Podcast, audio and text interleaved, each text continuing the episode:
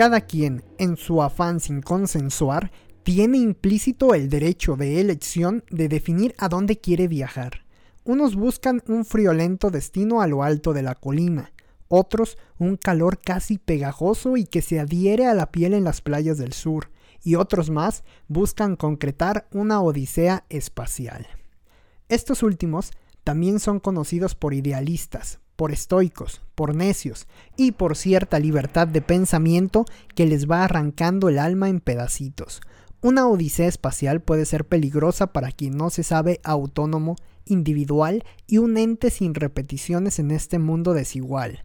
Hacer con éxito una odisea espacial no lo logra cualquiera. Hay quienes salen pero no regresan nunca más, o hay otros quienes se pierden en la infinidad del camino y terminan cegados por las estrellas que se toparon de frente. Hay pocos, en verdad muy pocos intrépidos que van y regresan al cabo de algún tiempo. Sin embargo, no vuelven a ser los mismos, regresan con la mirada perdida en un punto fijo e infinito. Quienes conocen a alguno dicen que no vuelven a dormir, y cuando el gran candelabro que sale por el este ilumina la mañana, vuelven a temer por romper la órbita. Son a menudo un gran problema social. De estos hay pocos en vida, uno no les puede encontrar fácilmente, ni siquiera en los registros de la historia. Uno se entera hasta después que tenía uno cerca al notificarse que pasó una tragedia a la vuelta de la esquina. Pero nada más. No hay mayor esbozo ni registro.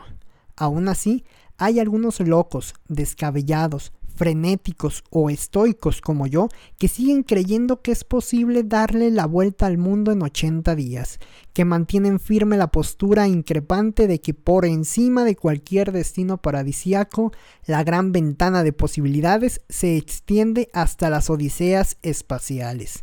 Hay quienes creemos que el universo está allá afuera para que nosotros, ciegos pero no indefensos, le apostemos toda la vida al estridente bombardeo del alma que nos está pidiendo salirnos de órbita. Al fin y al cabo, cada quien es libre de elegir el destino de su siguiente viaje.